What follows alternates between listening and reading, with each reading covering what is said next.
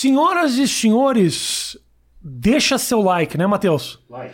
Like, porque isso ajuda muito, professor.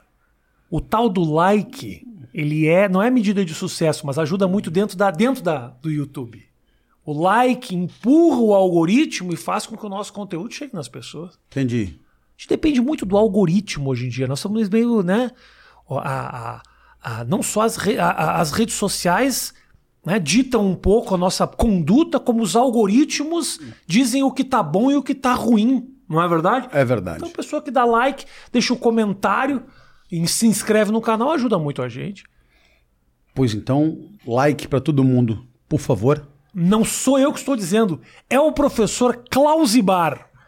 Professor Clausibar. Porque quando o professor Clóvis de Barros foi subir aqui, o meu porteiro disse: está subindo o Clausibar. Eu pensei, eu acho que é o pessoal do encanamento. Mas não era o professor Clóvis de Barros vindo. Olha só.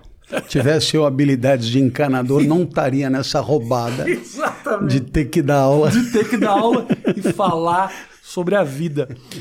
Professor, uh, cansa falar, cansa falar, cansa ser fonte de opinião? É cansativo, tipo, tudo. Vamos perguntar o que o Clóvis acha. Isso é uma. uma é, um, é um lugar confortável, assim? Olha, é, primeiro, é muito legal estar aqui, hein? É. Antes de mais nada, prazer puxa, grande, prazer imenso. É, não é tão frequente assim que as pessoas queiram saber o que eu penso não? sobre as coisas. Não. É, e, e, portanto, quando alguém se interessa, eu até vou à casa da pessoa. Pra, Muito obrigado. Para poder me manifestar. Então não é, não é tão frequente assim. Agora, claro que não é cansativo, porque é, muitas vezes os temas que as pessoas esperam que eu, que eu fale a respeito são aqueles que eu gosto mesmo de falar, Uhum. então acaba, acaba sendo muito legal e eu não me vejo nada pressionado pela sociedade para me manifestar.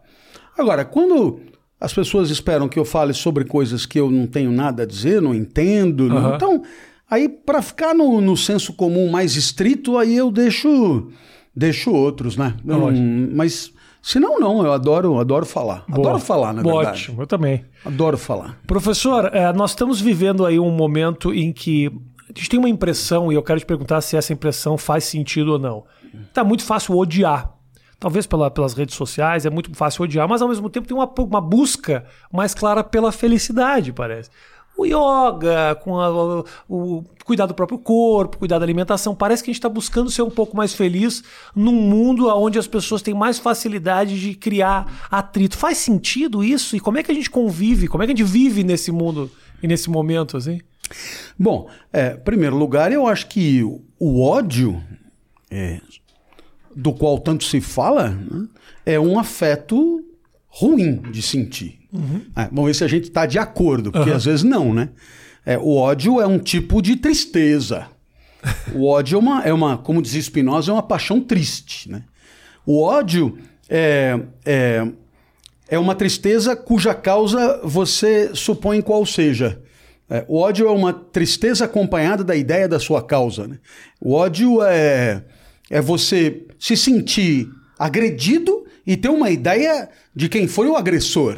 Então, sou afetado de ódio por alguém quando suponho que esse alguém seja a causa da minha tristeza. Sim. Ou algo, né? Então, é, enfim, normalmente a gente deveria entender que felicidade e ódio não combinam muito. Agora, é gozado. Você falou aí de felicidade e você falou de. É, como é mesmo que você falou? De se cuidar? de É, a minha noção de felicidade talvez esteja um pouco equivocada. né? Então, tudo que você falou tem a ver com eu comigo mesmo, Aham. na primeira pessoa do singular, estritamente.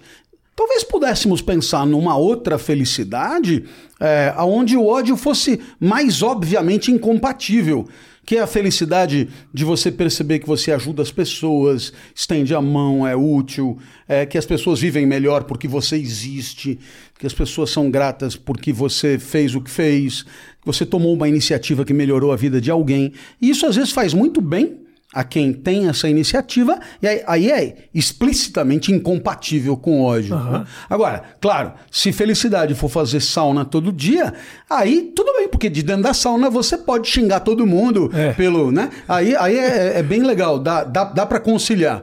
Mas se, se a concepção de felicidade for um pouco mais humanitária, um pouco mais inserida de pertencimento, aí, aí talvez o amor combinasse mais. Odiar de dentro da sauna deve ser um pouco ridículo, porque você está nu odiando. Quer dizer, não é uma situação muito confortável, com 200 graus na cabeça se manifestando todo o seu ódio. né? Então, é, dentro, dentro, dentro da sauna Ah. mesmo, acho que não, porque se bobear, celular ia, ia padecer. Celular, né? Mas o pessoal sai dali, fica naquela zona mista é, de nudez compartilhada. E aí, dependendo de quem passa pela frente, a inveja aumenta, É. e aí você resolve canalizar sua raiva pra cima de alguém e já tá o celular na mão Isso, e. já manda e- ver. e manda ver, lógico, claro. Agora, ah, quando você fala que o amor, o amor, a felicidade, muitas vezes ela surge um pouco dessa ajuda, né, de tornar o mundo um lugar melhor, também tem um ponto aí de, ah, de autossatisfação, não tem? Que com um propósito, me parece um propósito muito mais digno, né, e menos egoísta, mas a princípio também é pra mim, não é um pouco também? Ah, não tem dúvida. É... Fazer o bem também é bom pra É. mim, né? E, e não há nenhum problema nisso, né? Quer dizer, no final das contas, a gente, por exemplo, passei 30 anos na universidade. 30 anos me esforçando para ver se meus alunos conseguiam pensar um pouco melhor por minha causa. Às vezes acho até que consegui. Então, tudo bem, termina nele. É um, é, um, é um gesto assim, onde você contribui com a vida do outro e tal. Mas, claro, eu tenho que me sentir bem com isso, eu tenho que voltar para casa com a sensação de dever cumprido, eu tenho que olhar no espelho e, e conferir à minha vida alguma dignidade. Sim. E tudo isso tem a ver com um entendimento sobre si mesmo, né?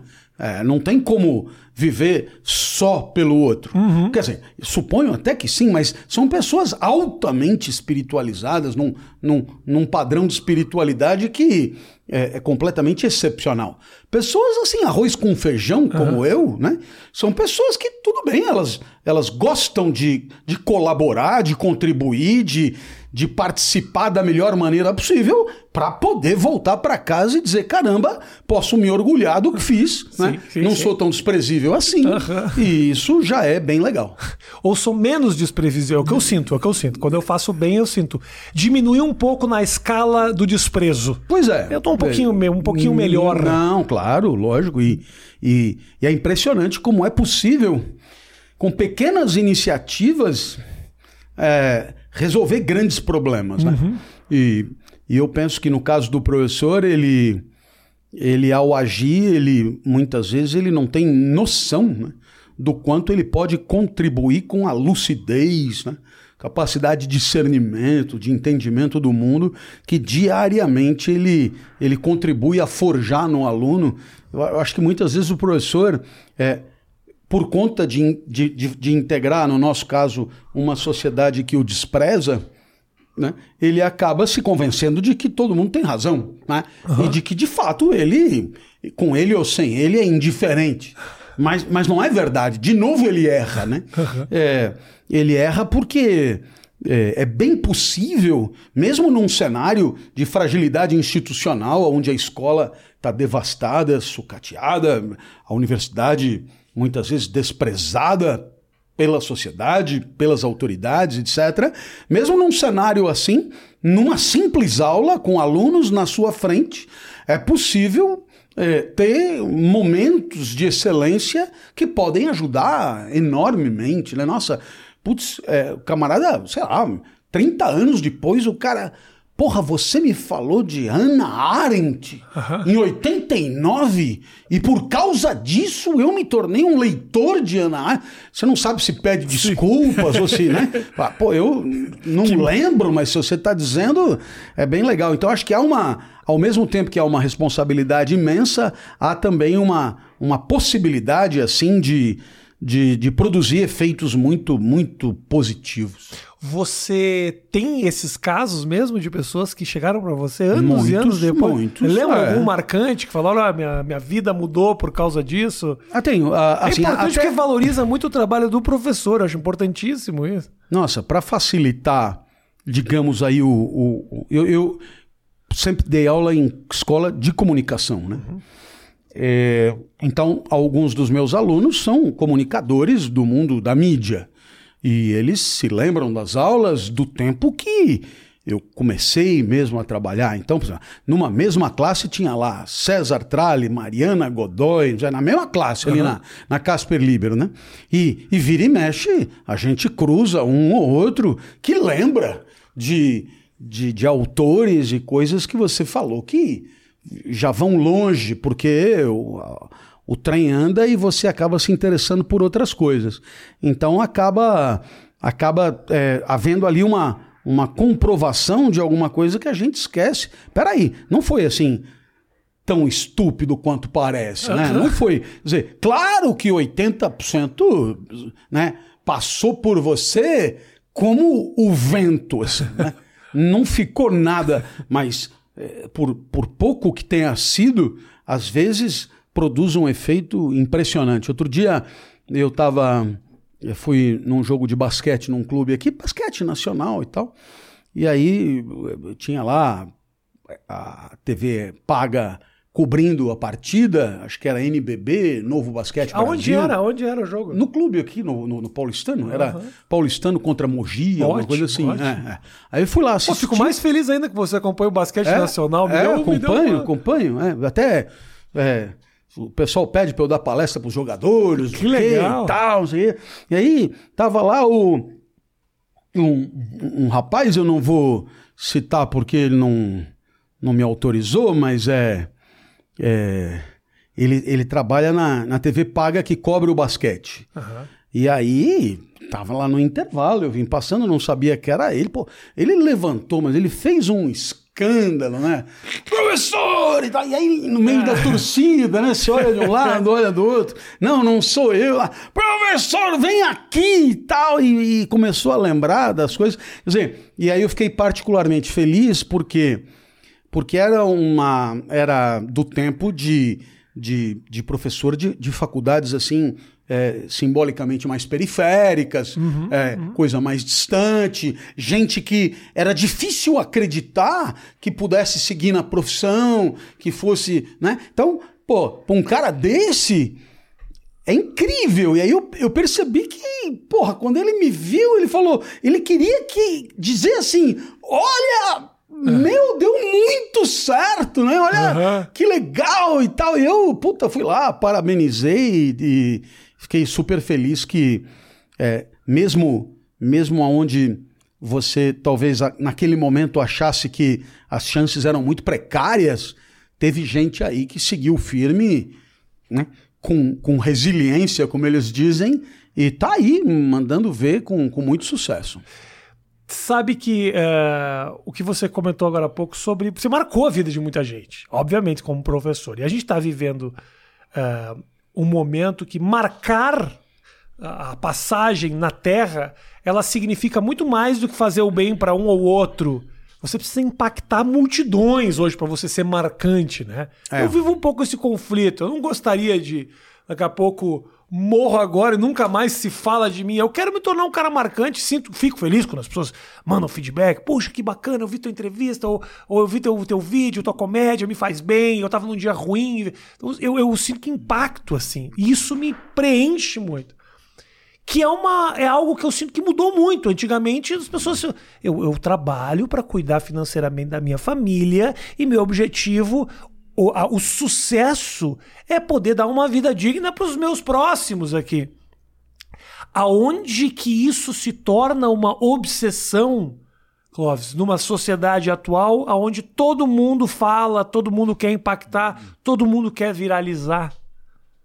Pois é, eu acho que. É uma boa pergunta, não é? Uma É, não, boa é uma. É uma, É uma boa pergunta, Matheus. É uma, é uma ótima É uma pergunta. pergunta, eu fiquei tão, orgulhoso. Tão, tão, boa que, como todo, toda boa pergunta, não tenho a menor ideia Menor de como ideia. responder. Não mas, tem problema. Mas, ó, mas. Eu acabei vamos- a pergunta e vamos- fiquei orgulhoso de mim mesmo. Falei, é. eu preciso falar que foi uma boa pergunta. Eu acho que há um problema que é.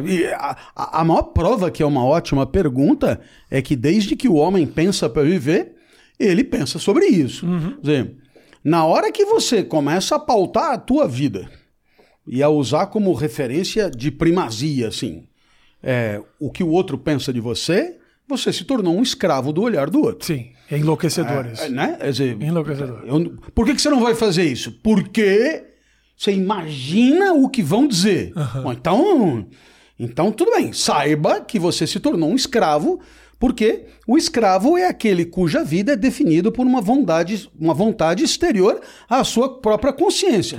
né? Então, deixa eu ver aonde que vai dar mais like, view e não sei o quê, para eu poder dizer o mais adequado. Né? Então, é, pra você ter uma ideia, tinha lá os, os, os pensadores mais antigos mesmo, um pouco importa as escolas e tal, que isso é tudo muito chato, mas é, alguns deles muito preocupados com isso, eles tinham um, um- um verdadeiro treinamento contra isso. E qual era o treinamento? Era submeter os alunos ao ridículo. Ao ridículo mesmo. Que é pro cara criar casca e, e para ele, de fato, não se incomodar com o que vierem a dizer dele.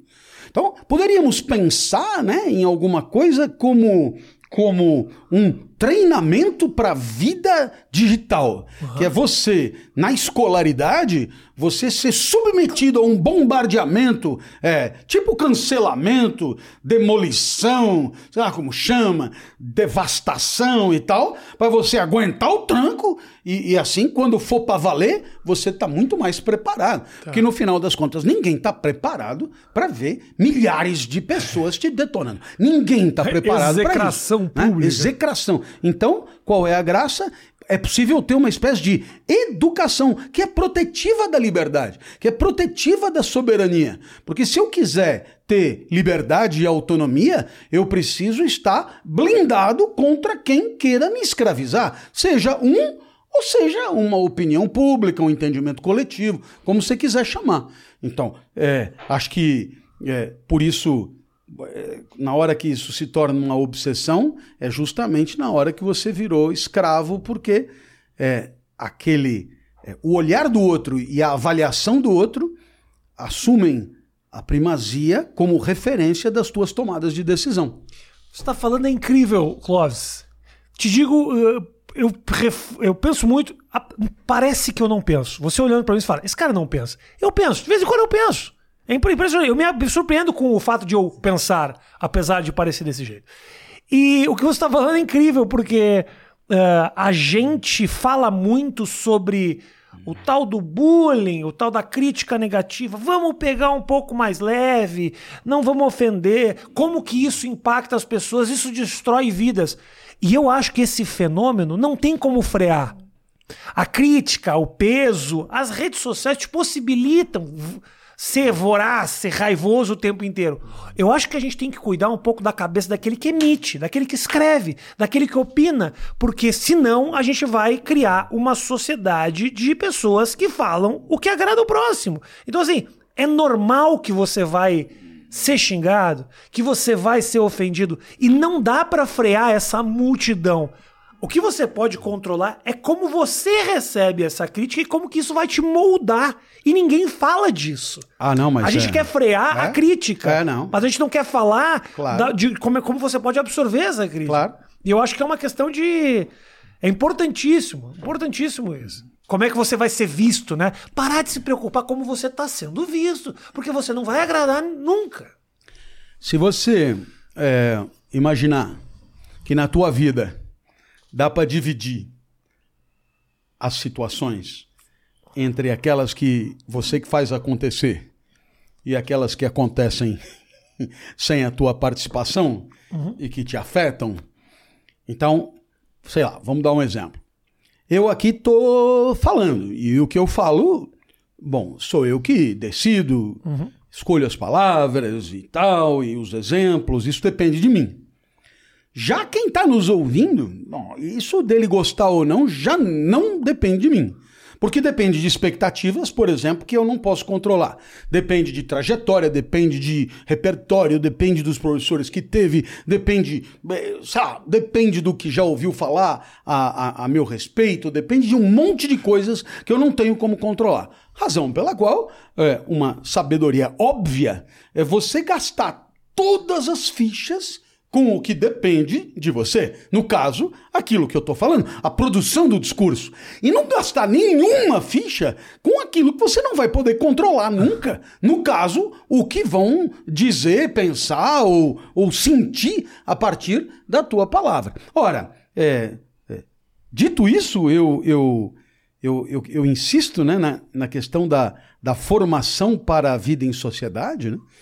Afinal de contas se não for para formar cidadão, é, a gente não entende muito bem é, o que, que a gente vai fazer na escola, no final das contas. É, tem, tem registro nos livros de filosofia de pessoas que foram submetidas a treinamentos assim, de você sair pela rua arrastando um peixe morto.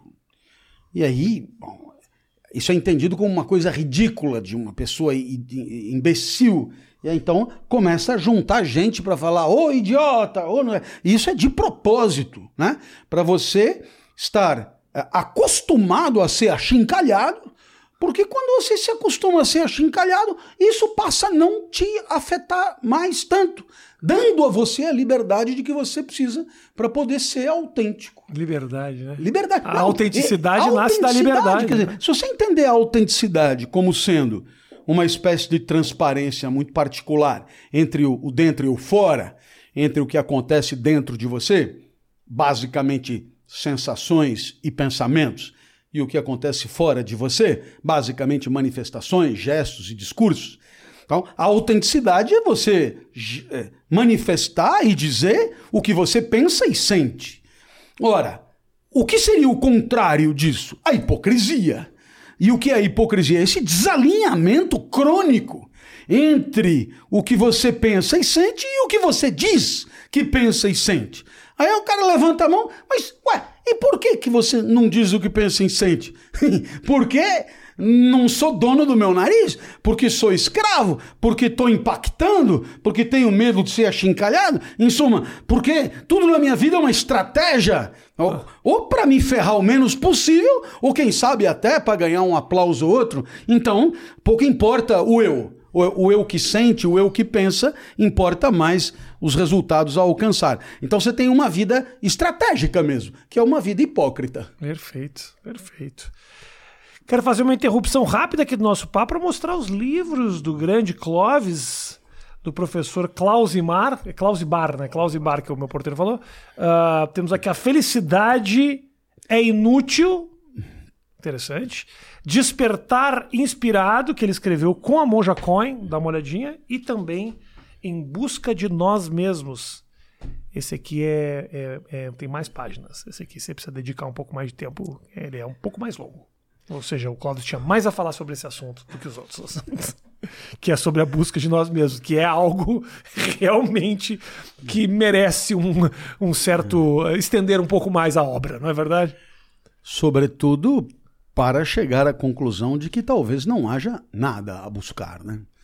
É, a gente pensa que o, agora está na moda o autoconhecimento. Hum, autoconhecimento isso, exato.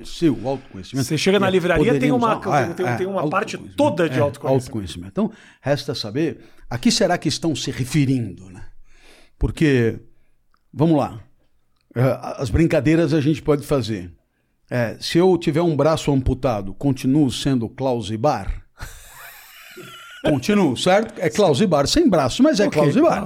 O outro braço, ok. As duas pernas, beleza. Genitália, ok. Ok. Né? Então, pô, então vamos começar a tirar as vísceras, né? Sei lá, sai o fígado, sai o baço, sai o... Continua Clausibar. Continua. Então, caralhos, aonde Clausibar está, né? né? Quer dizer, o que, que eu preciso arrancar fora É. para que Clausibar deixe de sê-lo? O quê? Né? Ah, pois é, eu te pergunto. Não pense você que eu respondi. Por isso tantas páginas. O livro de né? tantas páginas pra Para- não responder. pa- é, mas aí é que está, é a graça da história. Aham. Tal- talvez não haja nada além de máscaras, né? Como dizia o Proust, máscara sem rosto. Uhum. Você tem máscara é, de pai de família, máscara de professor, máscara de marido, máscara de amigo, máscara de, de chapa de clube, máscara de sei lá, De de, de atleta. de palestrante, de atleta. Aí você vai tirando, tirando. É. Porque a ideia de máscara sempre pressupõe é, justamente algo autêntico por trás. A máscara tem que se. Ela, ela tem que grudar em alguma coisa, né? Então a pergunta é: o que, que é o Clausibar para além das máscaras? Pô, não, não tenho como saber, porque na hora que eu vou olhar, já é uma máscara, já é uma situação que cobra um- um- uma personagem, Perfeito. já é. Então, é, eu fiquei sem conseguir responder. Não sei o que é o autoconhecimento. A não ser que você chame de autoconhecimento a somatória de todas as piruetas que você faz para poder interagir, viver e conviver com o mundo. Agora, faz sentido pensar isso, Clóvis? Faz sentido você. Eu fico muito na dúvida, sabe o que, que é? Hum. Será que vale a pena eu me dedicar a pensar sobre mim mesmo ou simplesmente eu vivo? Eu tinha essa discussão muito grande com algumas pessoas eu já tive. Eu falava, se eu não vou chegar a lugar nenhum, vale a pena que eu me per eu perca tempo me questionando? Porque assim, muitas dessas perguntas, elas te- não, não, tenha dúvida que ajudam você a se conhecer um pouco melhor, a você a fugir dessas hipocrisias, para que você entenda melhor quem você é nisso. Por isso o tal do autoconhecimento. Mas ao mesmo tempo é enlouquecedor pensar. Às É. vezes é sempre melhor, é melhor fazer. Que é aquela coisa. Você pega um atleta, um lutador de boxe. O lutador de boxe que pensa demais é um problema. Esse cara tem que. A testosterona tem que subir, ele tem que sair porque eu quero matar o cara. Se ele passar a pensar, mas por que matar? Esse cara tem uma mãe. Esse cara tem um coração. Ele com certeza é um bom pai. Se ele passa a pensar muito a respeito, ele acaba não efe- efetuando e executando as tarefas. Então não é um pouco contraprodutivo pensar? Então, ó, é, quando você começa a estudar filosofia, tem que passar por um tal de Sócrates. Porque ele, está no começo, e normalmente as pessoas começam do começo. E aí, esse tal de Sócrates terá dito que uma vida que não é pensada não vale a pena ser vivida. Então, Zé, então bom, segundo Sócrates, a, a tua, o teu questionamento ele já está definido, ou seja, uma pessoa que não pensa com, com lucidez máxima, botando a razão no mais alto nível sobre a própria vida, não realiza a sua humanidade, digamos assim. né? É, vive uma vida muito próxima da animalidade no cio. né? Bom, Que pode ser bem divertida. ah. É, pode. É, tudo pode, né? É, mas aí, então, isso é o Sócrates, né? Sim. Isso é o Sócrates. Deixa ele de lado. Tá. Agora, você falou do boxe, né? É, é, não é só o boxe. é todo tipo de, de interação social que tem aparência de jogo, né? E quase todas têm, na hora que você se pergunta sobre o valor do troféu, você não joga mais. Porque a- a- existe um pressuposto do jogo que é a obviedade do valor do troféu. Sabe? Por exemplo, é, você se formou em direito, tá? Até mais, você entrou na faculdade de direito. Tá. 19 anos, entrou lá, tal coisa. Então, o que, que vai acontecer? Depois de um certo tempo, ser ministro do Supremo é, é um troféu de valor óbvio. Não tem como você parar para pensar. Por que eu vou querer ser ministro do Supremo? Um- uma, uma pergunta dessa fode o jogo. né? É a mesma coisa que qualquer outro tipo de jogo. Você está lá jogando sinuca, por que eu vou encaçapar? É o tipo da pergunta que destruiu o jogo. Você é um broxante, você é, a- a- arregaçou as condições do jogo que pressupõe essa obviedade do valor. No caso do boxe, derrubar o adversário é a obviedade do valor do troféu. Não, não há por que pensar. Eu diria que é, nessas relações lúdicas né, de, de jogo entre as pessoas, a reflexão sobre o que se está fazendo é destrutiva de todo o espaço. Uhum. E isso vale a, a mesma coisa no, no, no, campo político. Você pega ah, mas eu, no fundo, não quero me eleger. Bom, os caras não, não. É, ele joga outro jogo, ele não é daqui. Ele não, né? E, e, e que fique claro, é, o campo acadêmico também tem seus troféus de, de aplauso, visibilidade, notoriedade, etc. É claro que a sociedade hoje, ela meio que deu uma borrada no, nessas autonomias né, dos jogos e tal. Então, é, o professor, ele graças a, a alguém do mundo do espetáculo, ele ganha legitimidade junto a um público que dez anos atrás ele não se preocupava em seduzir. Né? Professor na universidade, ele tem que ser aplaudido dentro da universidade. Ele saiu da universidade, ninguém sabe quem ele é, tá tudo certo. Porque havia muito. As fronteiras eram muito mais claras. Né? Enquanto hoje, meio que todo mundo quer o público de todo mundo. É, nessa sociedade mais borrada de identidades. Então, é, se você imaginar isso, nós estamos, na verdade, disputando tudo que é troféu no uhum, final das contas. Né? Nós estamos brigando em N searas diferentes. Se eu pegar pegar, sei lá, vamos dar, dar aqui as coisas como elas são. Vamos pegar aí os nossos grandes palestrantes do país, né? Vamos pegar aí o Clóvis de Barros, Cortella, o Clóvis de Barros. Cortella. Não, não, primeiro lugar, Clóvis de Barros. Cortella. Pergunta se o Carnal. Carnal escreveu livros grandes é, como esse aqui. Não, não, mas ele escreveu sobre o ouriço com, com espinhos e isso é mais contundente. Carnal, Carnal é, é muito bacana, já teve Não, aqui. Já teve aqui. Carnal, Pondé, que eu Pondé, vi que veio parceiro contigo. também. Ah, bom, então, o que, que, você vai dizer? Esses caras jogam o jogo da academia? Não, há muito tempo não jogam mais. Uhum. Né? Jogo da academia, vamos lá. Você tem a, lá na filosofia a Marilena, a Olgária, o Franklin, o pessoal, seminários de filosofia, coisas incríveis, trabalho fantástico que eles fazem e naturalmente não compreensível por todo mundo, porque é num, num, num nível elevadíssimo e pá, pá, pá. E aí você tem esse trabalho que é um trabalho de mais eh, vulgarização ou popularização ou democratização para ficar mais bonito. E aí você tem gente falando sobre filosofia de modo mais simples para ser entendido por um público maior como esses que eu falei. Eu incluo aí a monja, por que não? Que é incrível também e tal. Bom, então é claro, imediatamente você tem a constituição de um novo campo que não é nem o da academia, nem o da espiritualidade budista, uhum. nem o da. Nem, é, é um negócio muito esquisito, aonde eu estou disputando espaço com um cuspidor de fogo. é, tem um cara chamado Clóvis que é mágico. Né? Então, eu me lembro no começo da vida como palestrante. Ou vem o Clóvis da palestra. É o mágico? Não, não, não sou o mágico. Você ah, estava atrás do mágico. Eu estava atrás do mágico. Era frustrante, Porra. era frustrante saber que não era o mágico. Mas o mágico tava. Era, é, a hora que eu tinha que explicar que era o Clóvis, mas não era o mágico, já eu, eu tinha que reverter um cenário é, de apequenamento fodido, né? Porque o mágico é que era legal é. e tal. Então, nessa sociedade muito dinâmica e muito é, líquida que a gente está, é, é, não dá muito para você vir com frescura, né, cara? É. Hum, né? Se, se, você parou para olhar, a atropelar. É. Então, retomando o que eu te dizia. Ainda assim, se eu quiser dizer o que eu acho, é que a vida refletida e pensada ela é muito dura.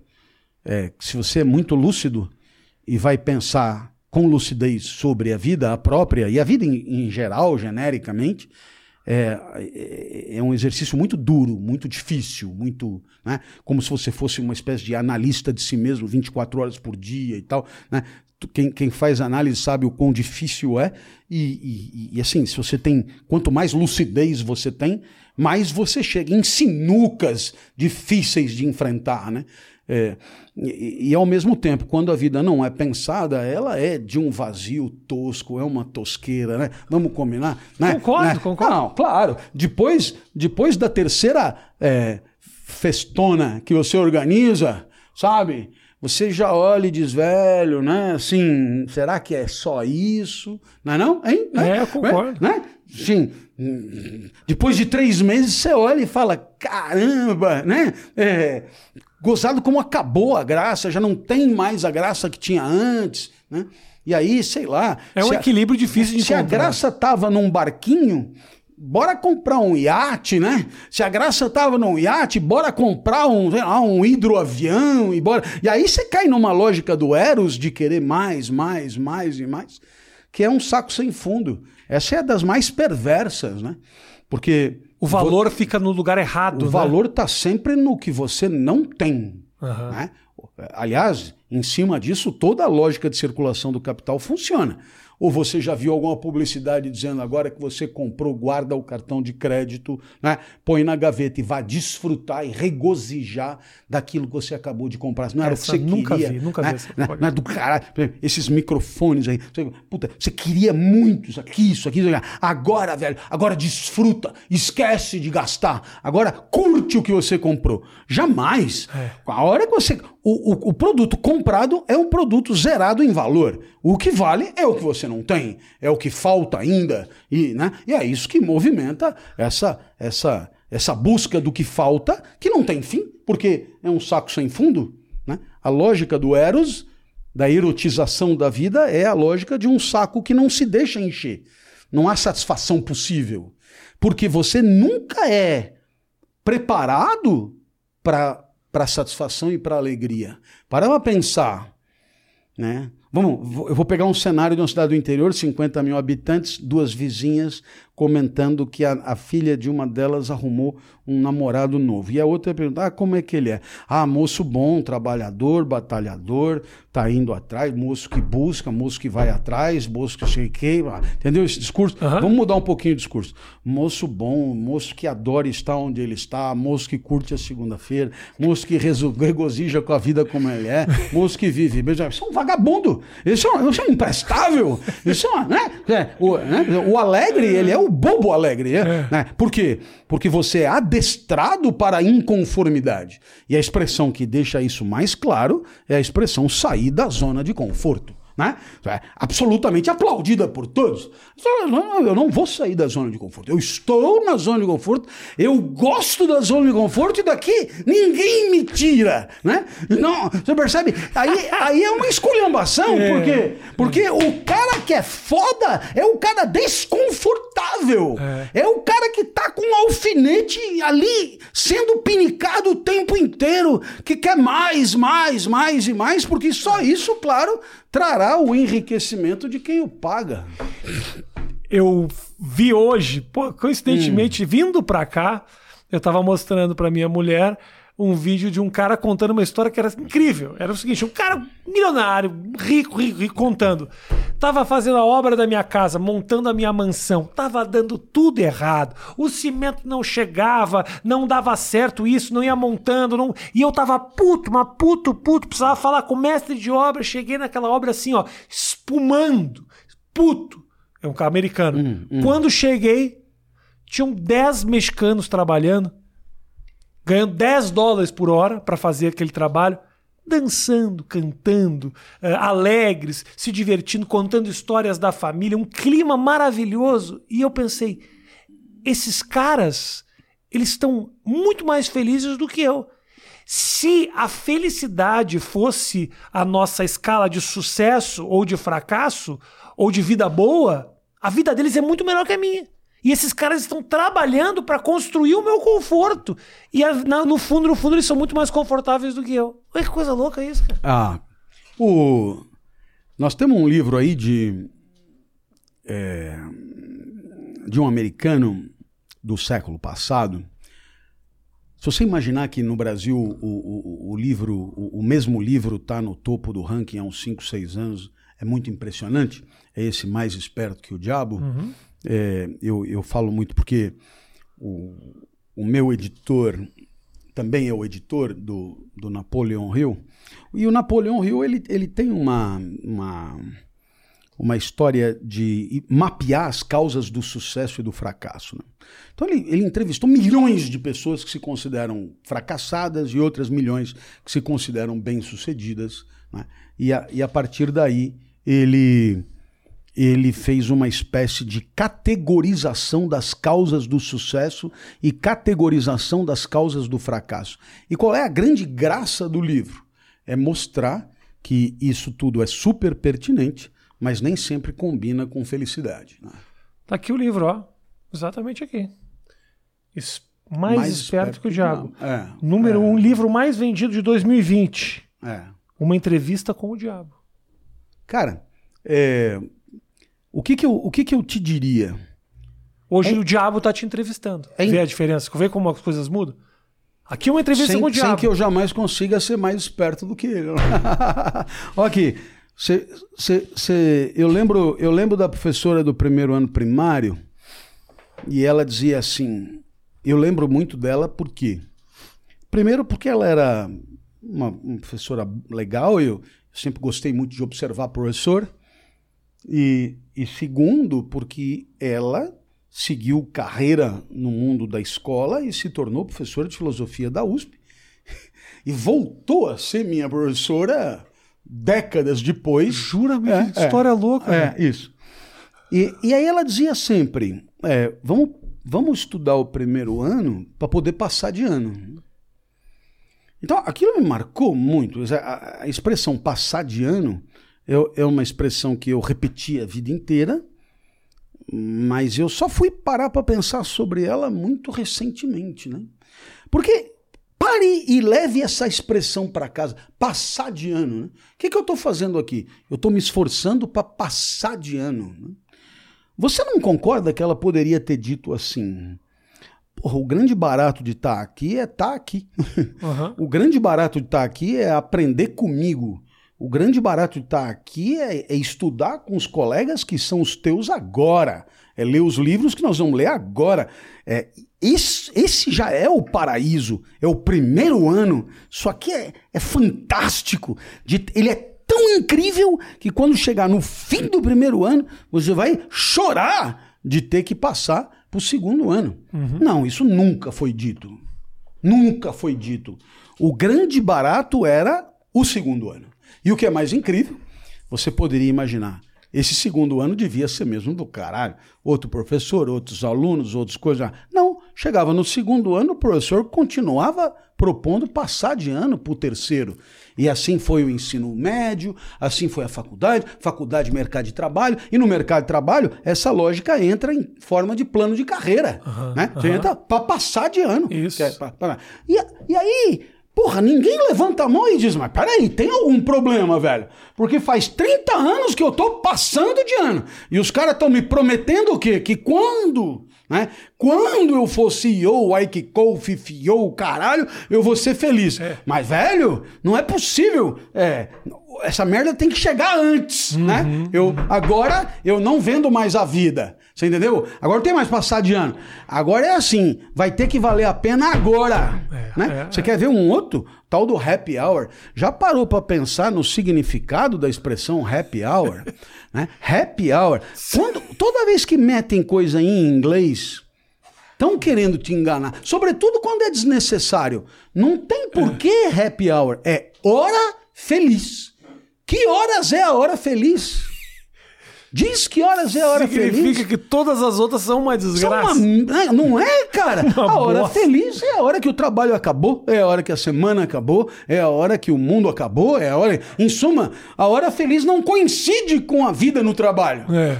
Agora, se você parar aqui, o RH, que quer dizer recurso humano, o recurso humano patrocina a hora feliz do trabalhador no bar. Ah, anota e vê se faz algum sentido, velho. né? Porque o RH podia dizer, velho, isso, o, o lugar mais incrível do mundo é aqui. Mesmo, vai, que ele minta um pouco, mas É. era previsível que ele pelo menos tentasse. Isso aqui é do caralho. A hora feliz é segunda às oito, né? Todo mundo esperando na porta, a hora feliz, a hora feliz e tal. Puta, a gente adora trabalhar e tal. E se você não gosta de trabalhar aqui, não tem problema. Vai arrumar um outro lugar onde você gosta de trabalhar. Não, não, não. Mas nem disfarçam, nem disfarçam. Não. Felicidade é fora. Felicidade é em outro lugar, em outro tempo, em outro momento. Ah, É. Isso aqui é instrumentalização da vida. Isso aqui é o seguinte: você me dá o teu ofício, eu te dou o salário, a gente troca, mas a felicidade não entra na equação. É. Por isso o happy hour é depois.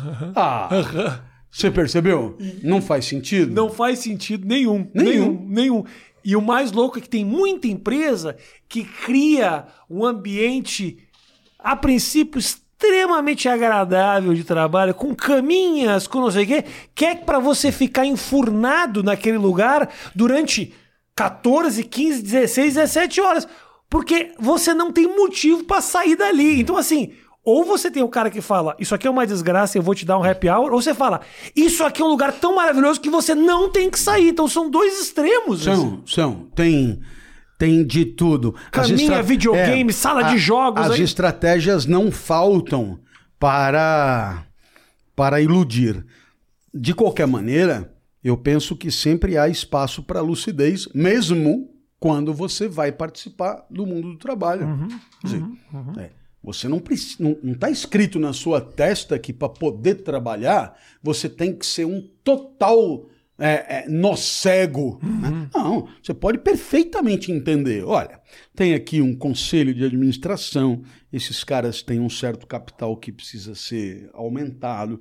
Aqui tem um, um- um CEO e uma equipe que administra. Esse dinheiro tem que ser multiplicado. E nós estamos aqui num determinado mercado competindo com outras pessoas. E no, no final das contas, o que se espera é que esse dinheiro aqui seja multiplicado é, é, de forma a que esse investimento seja mais vantajoso do que outros possíveis, porque se não for assim, eles vão fechar essa porra e nós não vamos mais ter com o que brincar. Vai, Tá tudo certo, não tem problema, só chega a explicar, olha, é assim que a porra funciona.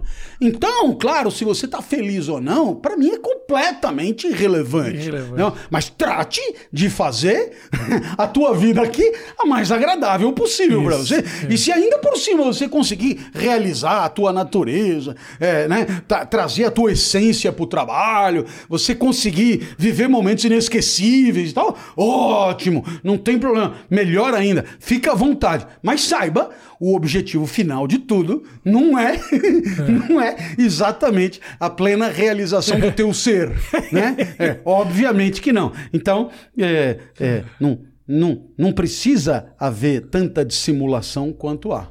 Que loucura, né? É realmente assim, a gente curte muito pouco a estrada, né? Nós estamos sempre procurando um lugar para chegar. E eu entendi, vou te falar pessoalmente, Clóvis. Eu, entendi, eu acho que eu entendi isso em algum momento, assim, sabe? Talvez por eu ter chegado nos lugares que eu gostaria de ter chegado, me fez pensar: olha, eu fiz o que eu queria, eu cheguei nos lugar, em lugares que eu queria. Tem lugares que eu gostaria de chegar, que eu não cheguei, projetos que fiz que foram grandes fracassos, é normal isso. Mas tem coisas muito legais que eu fiz. A partir de um certo momento eu falei: o que, que me deixa feliz agora? Eu comecei a curtir a busca. A busca, a busca. A busca pode. A, a palavra busca pode estar equivocada, porque eu tô, significa que eu estou buscando alguma coisa. Mas não. A estrada que me leva, ou que talvez não me leve, talvez eu saia no meio da estrada. E mesmo assim, eu curti. A vida é isso, né? Você tem. Se você curtir só o seu sucesso, o quanto. Quanto tempo da nossa vida a gente chega no sucesso? A gente curte o sucesso. E quanto tempo a gente demora para chegar em determinado lugar? Talvez você não chegue. E aí a sua vida é um fracasso, significa? É, é. Eu quero ser general. Porra, mas você não. Vamos curtir ser sargento? Pode ser muito legal. É, É, é, isso, é, é. é isso, Eu fui, é. pro, eu fui pro. Eu faço stand-up comedy. Sei. E eu fui. Depois, hoje eu tô com 44. E eu, há dois anos atrás, resolvi fazer comédia nos Estados Unidos, em inglês, que é uma coisa que eu sempre quis fazer, no mercado americano e tal. E quando as pessoas param para me perguntar, é tipo, mas o que, que você quer? Qual é que é o objetivo? Você tá lá por. É legal do caralho o que você tá fazendo. Mas aonde você quer chegar? E eu tenho muita dificuldade de explicar, tipo, eu não tenho um objetivo. Eu tô curtindo muito o que eu tô fazendo. É, Estar é, lá fazendo é. já me deixa feliz. É. Se isso vai gerar um especial meu na Netflix, isso vai. Ok, pode ser que não aconteça, mas É. tô curtindo fazer isso. E isso me possibilitou chegar todo dia de noite, olhar pra minha mulher e falar: que do caralho isso aqui que a gente tá fazendo, né? Que do caralho. Toda noite eu chegava, é meio idiota também, parece um drogado, né? Que legal pra caralho. E curtir esse processo, né? Que às vezes ele é feliz por si só, ele não precisa de um começo ou de um fim. Às vezes ele simplesmente tá nessa estrada. Não é todo mundo, né? Que às vezes o cara fala assim, eu vejo muitas essas palestras que falam: se você não tá feliz no teu trabalho, você não precisa ficar, você, não, você levanta e vai embora. Ok, beleza, se você é infeliz. Mas como é que você pode fazer para deixar a tua vida feliz? Porque nem todo mundo vai ter oportunidade de largar os quatro filhos certeza. né, que você precisa alimentar, você larga o trabalho, deixa todo mundo desamparado. Mas como é que eu faço para ter uma vida feliz e não depender do dinheirinho que extra para sobrar para fazer uma viagem no final do ano? É ter um approach diferente com a vida, né? Porra. É que toda, toda civilização se organiza em torno da ideia de propósito, né? É, tem lá o... Tem um livrinho bem legal. Olha, tá vendo? Professor, pelo menos um livrinho, Por vai. favor, por favor. Marcuse, Eros e Civilização. Toda civilização tem uma forma de organizar a libido, né? a, a parte desejante da vida. Né? É, a civilização é um espaço que define os troféus autorizados, aquilo que você pode perseguir, né? aquilo que você está autorizado a ir buscar e tal, como passar de ano. Né? Sim. E então a gente, sem perceber, a gente é esculpido numa educação é, onde a ideia da, do que vale a pena tem a ver com a ideia de sucesso, que tem a ver com a ideia da aproximação de certos propósitos antecipados e assim por diante. Ou seja, sempre uma perspectiva é, é, de encontrar a felicidade lá na frente quando alguma coisa acontecer. É, a gente pode não se dar conta, mas isso é, é, é, é da- é da índole da vida na civilização. Tanto é assim que na hora que você levanta a mão para dizer, sabe o que, que é? Não quero chegar a lugar nenhum. Eu tô de boa aqui curtindo, haverá represália. Você pode. A a represália será, claro, é, menos sensível se você já tiver num ponto de autossuficiência que você manda todo mundo para o inferno. Como isso não é muito comum, a represália costuma ser muito eficaz. Né? Peraí, como assim? Você está satisfeito aonde você está? Você não quer ter o cargo do teu chefe? Você não quer ter o carro do teu chefe? Você não quer ter a mulher do vizinho? Você não quer ter a casa? Não sei quem? Então, né? Então, é, é, há, um- há uma espécie de cobrança né? em, em que você se veja é, mobilizado, que as energias sejam mobilizadas para ir atrás dos troféus que a sociedade considera legítimos perseguir. né? Então, eu, eu te dou um exemplo que eu adoro. Eu, eu estudei muito na minha vida japonês, sem nunca ter aprendido, porque japonês é um, é um problema.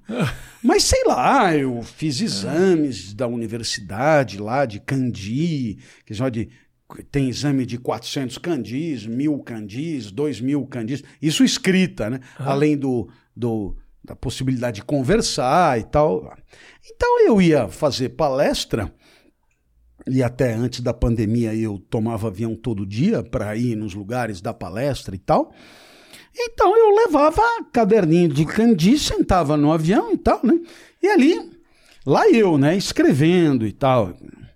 E aí então a pessoa do lado era muito comum, né? É, o senhor está estudando o quê, né? Ah, é japonês. Ah, e é. Mas assim, por quê?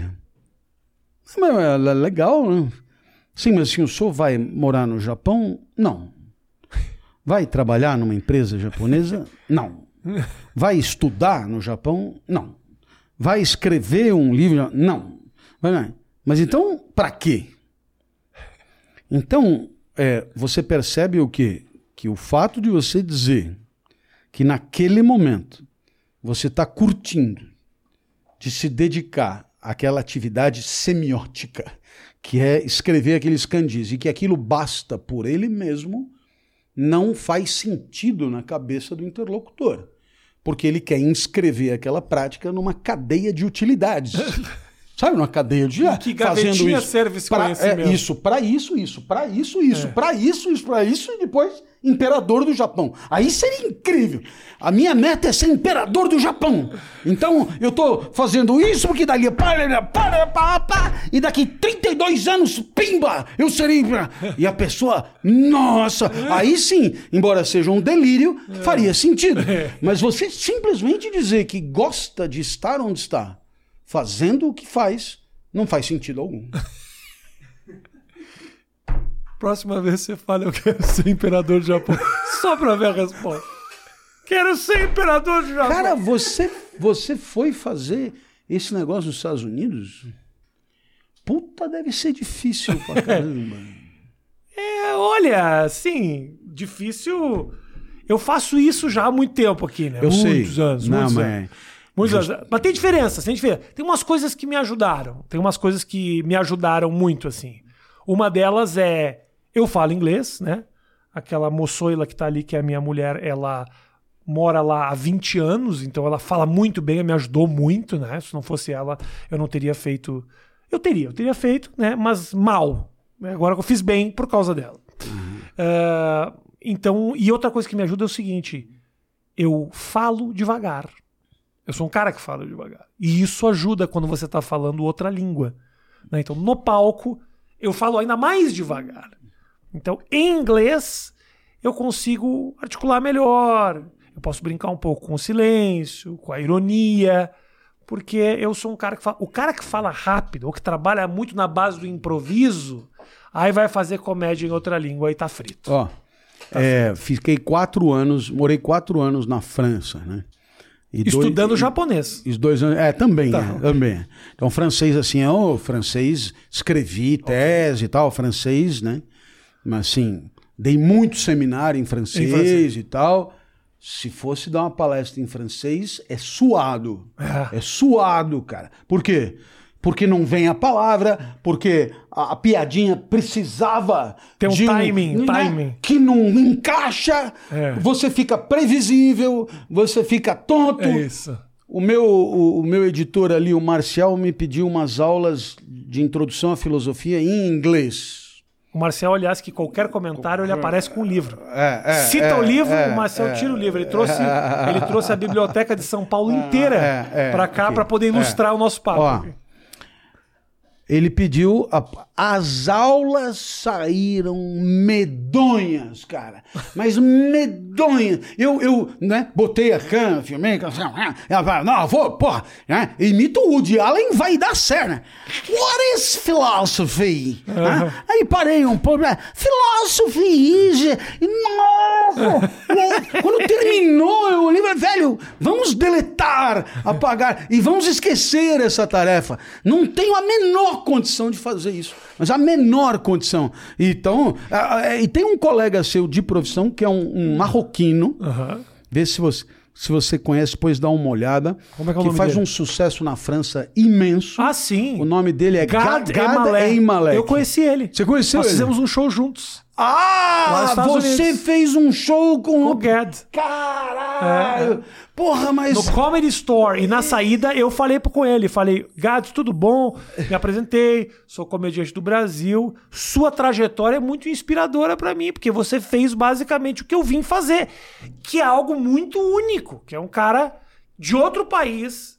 Um país que não é de língua inglesa, porque tem muito australiano, gente da Nova Zelândia, gente da Irlanda que vai para os Estados Unidos e vai. Mas um cara que fala outro idioma sem nenhum familiar, porque também tem muito venezuelano que nasceu nos Estados Unidos. Isso, isso. Assim, um isso. cara que veio realmente outro... fazer inglês é um negócio único e é o que eu tô querendo fazer. Tivemos um papo, ele foi muito legal, um cara muito legal, viu? Não, e, não, ele, ele, ele é muito bom, né? É, é, hum, mas em francês, né? É. É, ali ele domina, né? ele, ele tira sarro da imensa dificuldade. Ele faz, às vezes, no, em Montreal, eu, eu Aham. tenho. E ele conta como foi dar o espetáculo em inglês. É, é. Nossa, velho, ninguém ria de porra nenhuma. O cara comendo hambúrguer e olhando pra mim, eu arranquei a minha melhor piada e, né, assim, como já, e aí, o que aconteceu no final e tal. E eu, e eu entendo que seja extraordinariamente difícil, mas, Muito obrigado. porra, se você... Sou bom, né, amor? Eu mando bem, né? Fala pro Clóvis aqui. Mando Muito bem. bem, putz. Então, é, é, esse, essa hierarquia aqui de entrevistador e entrevistado é que está totalmente equivocada. Concordo plenamente, Clóvis, concordo inverte plenamente. completamente, porque não faria. Puta, é Clóvis, muito eu sou difícil. uma pessoa cara. limitada. Canso de repetir aqui. Eu sou um cara, eu sou um cara limitado, porém criativo. E cara de pau. Porque é isso, eu vou lá e queria muito fazer, um sonho antigo meu. Eu morei nos Estados Unidos quando eu jogava basquete, eu jogava, tinha uma bolsa para jogar basquete, joguei no campeonato universitário nos Estados Unidos. Depois eu fiquei com esse sonho de algum momento voltar para fazer comédia e fui. Agora, algo que poderia ter te ajudado muito na palestra, dica Hum, do amigo, estou dando dica pro Clóvis, Matheus. Quem, quem eu penso que eu sou? Anota aí.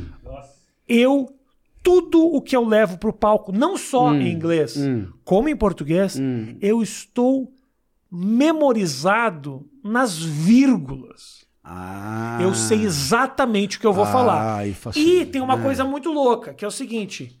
Depois de tem, um- tem, um, tem um pouco de atuação. Obviamente, você fazendo suas palestras, Hum, tem trechos grandes que você repete já com a mesma métrica. Uhum. Então, assim, ajuda muito estar memorizado, porque quanto mais memorizado, mais ah, eu tenho condições de fazer parecer natural. Entendi, claro, claro. Se você claro. não tá memorizado, você fica com essa mesma impressão É, sua que é, você tá é. buscando as coisas o Nossa, tempo inteiro. nossa. Faltou a palavra, a piada vem sai num timing errado. É, é. Memorizado, você pode brincar que não tá memorizado. Essa que é a grande Foi. questão. Não, eu não tinha nada. Eu. Enfim, vou começar tudo de novo. Ah, O dia que ficar pronto, você vai ser o primeiro a assistir. adoraria. né? Eu virei, What is philosophy? e aí eu olhei e falei, caralho, É. a pergunta mais óbvia do eu não consigo arrancar, velho. É não tiro do. Né? Então foi, É foi um desafio medonho, mas que, de fato, eu tinha essa sensação. Se eu tivesse as coisas mais na mão, Isso. do- né, os exemplos, ah, eh, teria sido muito mais fácil até criar em cima. né? Mas como eu fui fazer, tipo, do zero, como estamos produzindo o discurso aqui, Aham. aí ficou patético. Ficou patético. Patético. Clóvis, pra gente fechar a nossa conversa, Diz. porque aqui é menos do que três horas. Eu sei que você já foi naqueles que você tem que dedicar uma semana da sua vida, aqui é um pouco menor. Mas de qualquer forma, é o seguinte: Ah. eu pedi para as pessoas mandarem umas perguntas. Lógico, Tá? manda ficha. E que eu pudesse ler para você. Obviamente, não precisamos necessariamente nos estender. Uhum, Você faz o teu tempo, não temos limitação nenhuma aqui. Mas as perguntas da galera que eu realmente pedi. Faço questão de deixar claro que realmente as perguntas estão aqui. E, e eu vou te repassar, beleza? Se Bora lá. alguma delas você falar, não me interessa esse assunto, passamos para a próxima. Bora porque também lá. eu não conheço nenhuma dessas pessoas. Bora lá. O professor Clóvis Bar. Aqui, o Cartunizam pergunta: por que as pessoas traem? Por que as pessoas traem? Isso. Essa é a pergunta. Então, a, a traição ela é diretamente ligada ao seu oposto, né? digamos assim, que é a fidelidade. Ok. A fidelidade, por sua vez, é uma virtude moral. E ela é uma virtude moral justamente porque ela pode não prevalecer. É, em que consiste a fidelidade? A fidelidade consiste eh, em eh, recorrer a pactos, a declarações, a propostas, a garantias, a, a- a- a disposições e a entendimentos do passado assumidos no passado como critério de definição atual e presente da conduta. Mais ou menos. Por isso que a fidelidade é uma virtude em dois tempos, sempre. né? É, uma, é uma virtude estendida no tempo. É, aqui você vai ter que decidir o que vai fazer. e aqui, em algum lugar do passado, você disse o que você ia fazer aqui. É, disse provavelmente para alguém o que você ia fazer aqui. Então, a fidelidade é uma virtude e, portanto, é um critério possível de tomada de decisão sobre a vida na imediatidade do presente. Aí alguém poderia perguntar, talvez seja essa a pergunta, é, mas por que alguém, então, é, agiria na contramão do que prometeu, do que, né, sei lá, Sim. vamos imaginar que alguém diga, olha, é, atividades íntimas só com você, né? O resto fique à vontade, mas sexo só eu com você e vice-versa, né? E, e aqui você vai tomar uma decisão sobre a vida. Então alguém dirá: bom, é, aonde está o problema? Aonde está a dificuldade de fazer dessa declaração é, é, de anos atrás o critério definitivo e decisivo da tomada é, é, de, da, da- da escolha do caminho aqui? É que no meio é, do, do, do T1 e do T2, né? Isso aqui é um, é um delta T, e no meio aqui vão acontecendo coisas. E muitas vezes, coisas que obviamente não eram é, é, necessariamente previsíveis quando você fez as tuas propostas. né? E muitas vezes, essas coisas, é, é, para serem devidamente aproveitadas e trazerem o ganho, a vantagem, o lucro, o prazer, o resultado é, que poderiam trazer, exigem um comportamento divergente, dissonante àquele prometido no tempo 1. Então, para você manter a fidelidade, é preciso você é, colocá-la acima de tudo aquilo que poderia cobrar de você uma conduta dissonante. É, a título de exemplo, é, no caso aqui de exclusividade de práticas íntimas, o aparecimento de alguém super apetecível, super disponível, super interessado, super disposto a fazê-lo sem dar bandeira, super não sei o que lá, então é um, é um problema, porque é uma variável que não tinha aqui e que agora tem, e que você, para para não trair, digamos, ou para viver regido pela fidelidade, você tem que colocar o passado acima da oportunidade. É gozado, como todo mundo fala que não pode perder oportunidade. É, Mas uh, o problema é que quem não perde oportunidade quase sempre tem que trair o tempo inteiro. Porque é, é, as oportunidades quase sempre cobram um comportamento dis discordante com aquele que você assumiu no passado. Assim também vamos imaginar que você tenha vendido alguma coisa para alguém. Aí no meio do caminho aparece alguém oferecendo 20 vezes o valor, né? E aí, é, bom, é, é, é, é um problema, porque você vai ter que abrir mão de 19 vezes é, a, segundo a segunda oferta é, e dizer, sabe o que, que é? eu já vendi e, e por conta da fidelidade, por conta do que eu já disse, eu terei que abrir mão é, dessa vantagem, desse ganho, desse prazer, etc. Então, é, a- respondendo à pergunta, por que as pessoas traem? Olha, as pessoas traem por uma razão muito simples, porque na balança dos afetos, a esperança de auferir o prazer imediatamente sugerido e proposto por uma conduta desviante acaba preponderando sobre a virtude é, é, é, de se alinhar a um comportamento prometido no passado. Por isso acaba nessa balança havendo essa, essa, essa, Desequilíbrio. esse desequilíbrio que na hora H faz com que a oportunidade triunfe sobre a, a dignidade fiel. Maravilhoso. É maravilhoso. Próximo livro, ó, o editor já olhou, já teve ideia aqui. O editor tá olhando ali. Tivemos uma nova ideia. Por que as pessoas traem? Já, já, dava, um- já dava um livrinho desse tamanho aqui. Porque as pessoas traem. Muito bom. Prefácio, prefácio eu nunca traí ninguém. Clóvis nunca traí ninguém. Juro Mas que pode escrever o prefácio assim mesmo. eu nunca traí. Até porque, veja você, Oportunidades não me faltaram. porque- Importante deixar claro isso. se você tivesse que concorrer com quem trai, a concorrência seria renhida. É. Nunca tendo traído ninguém, você fica sozinho na, fico- na disputa. Não traí, Clóvis. Não traí. Não traí porque. Porque eu acho que e não é pela pessoa, sabia? É por princípio pessoal. Porque eu já tive relacionamentos em que transar ou, ou ter um relacionamento fora nem seria considerado traição. A pessoa falou: vai, vai, vai, faz o que você quiser. E eu não me senti confortável.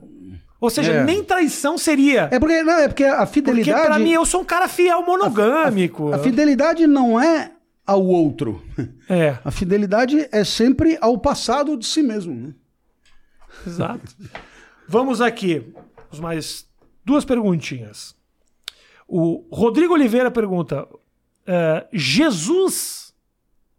Jesus é quem dizia ser? Ele acreditava ser mais do que era? Ele era um mentiroso? Diz aqui o Rodrigo Oliveira. Nossa, não. Assim. Seria muito. Eu não sou nem de longe um, um estudioso, né? Da, da, é, isso exigiria um, um historiador das religiões, né?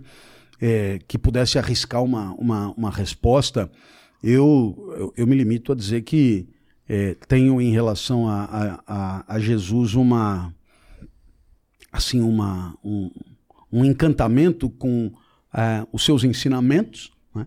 In- independentemente da questão da divindade ou não da divindade, mas a questão de uma certa eh, de um certo alinhamento a valores, né? a, a um certo jeito de entender a vida que a, a mim me produz muito encantamento e eu diria que isso para mim basta, né? Agora, se Jesus durante a sua vida se achava mais do que era, etc., isso, sinceramente, eu não tenho a menor condição de responder, não, não sou um especialista.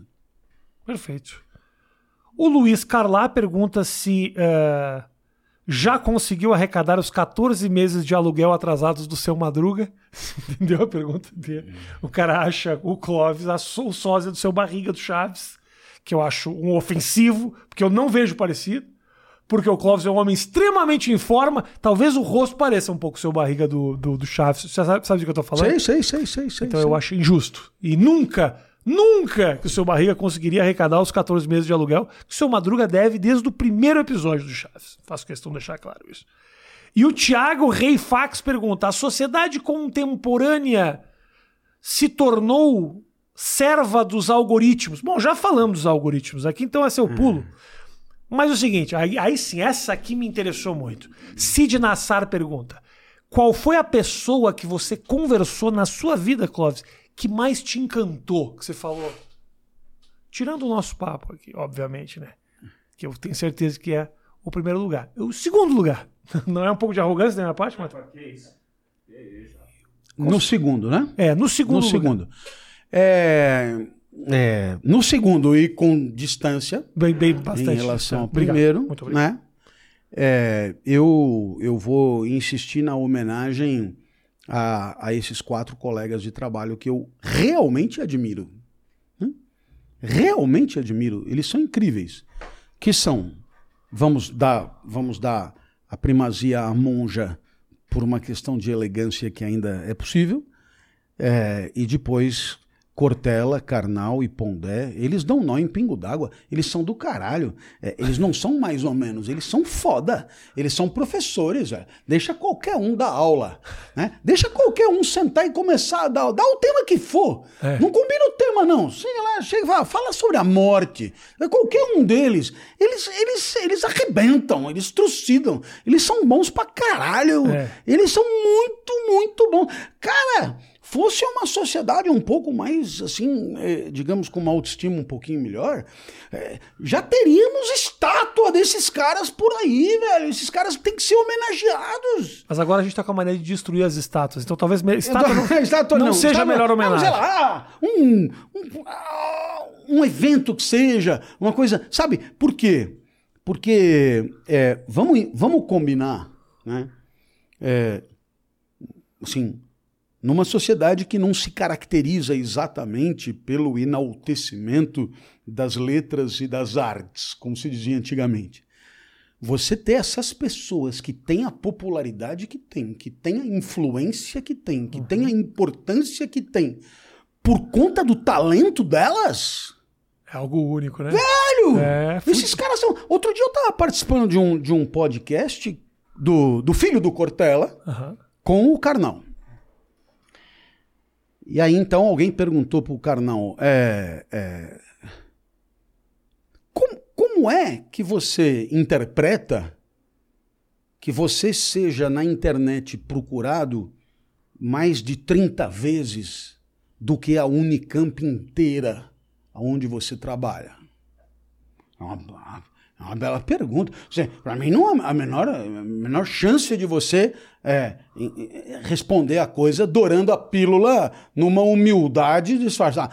É, eu, é o seguinte, fiz por onde? É simples assim. Quer dizer, é, é, tô trabalhando aí e se as pessoas viram em mim é, condições de responder às suas inquietações, pois então isso tem que ter algum mérito, precisa ser aplaudido. Então eu vou insistir respondendo a pergunta do Cid, né?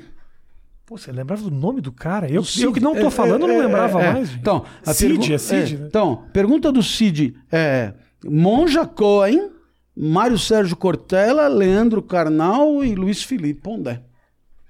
Todos Quatro. amigos, todos já passaram aqui. Você era o, o último Desgarrado, dessa... mas aqui que estou. Finalmente conseguimos bater esse papo e, Clóvis, grande prazer. Você prazer sai daqui, meu, eu saio daqui muito feliz e você sai com um nome novo, professor Clóvis Bar.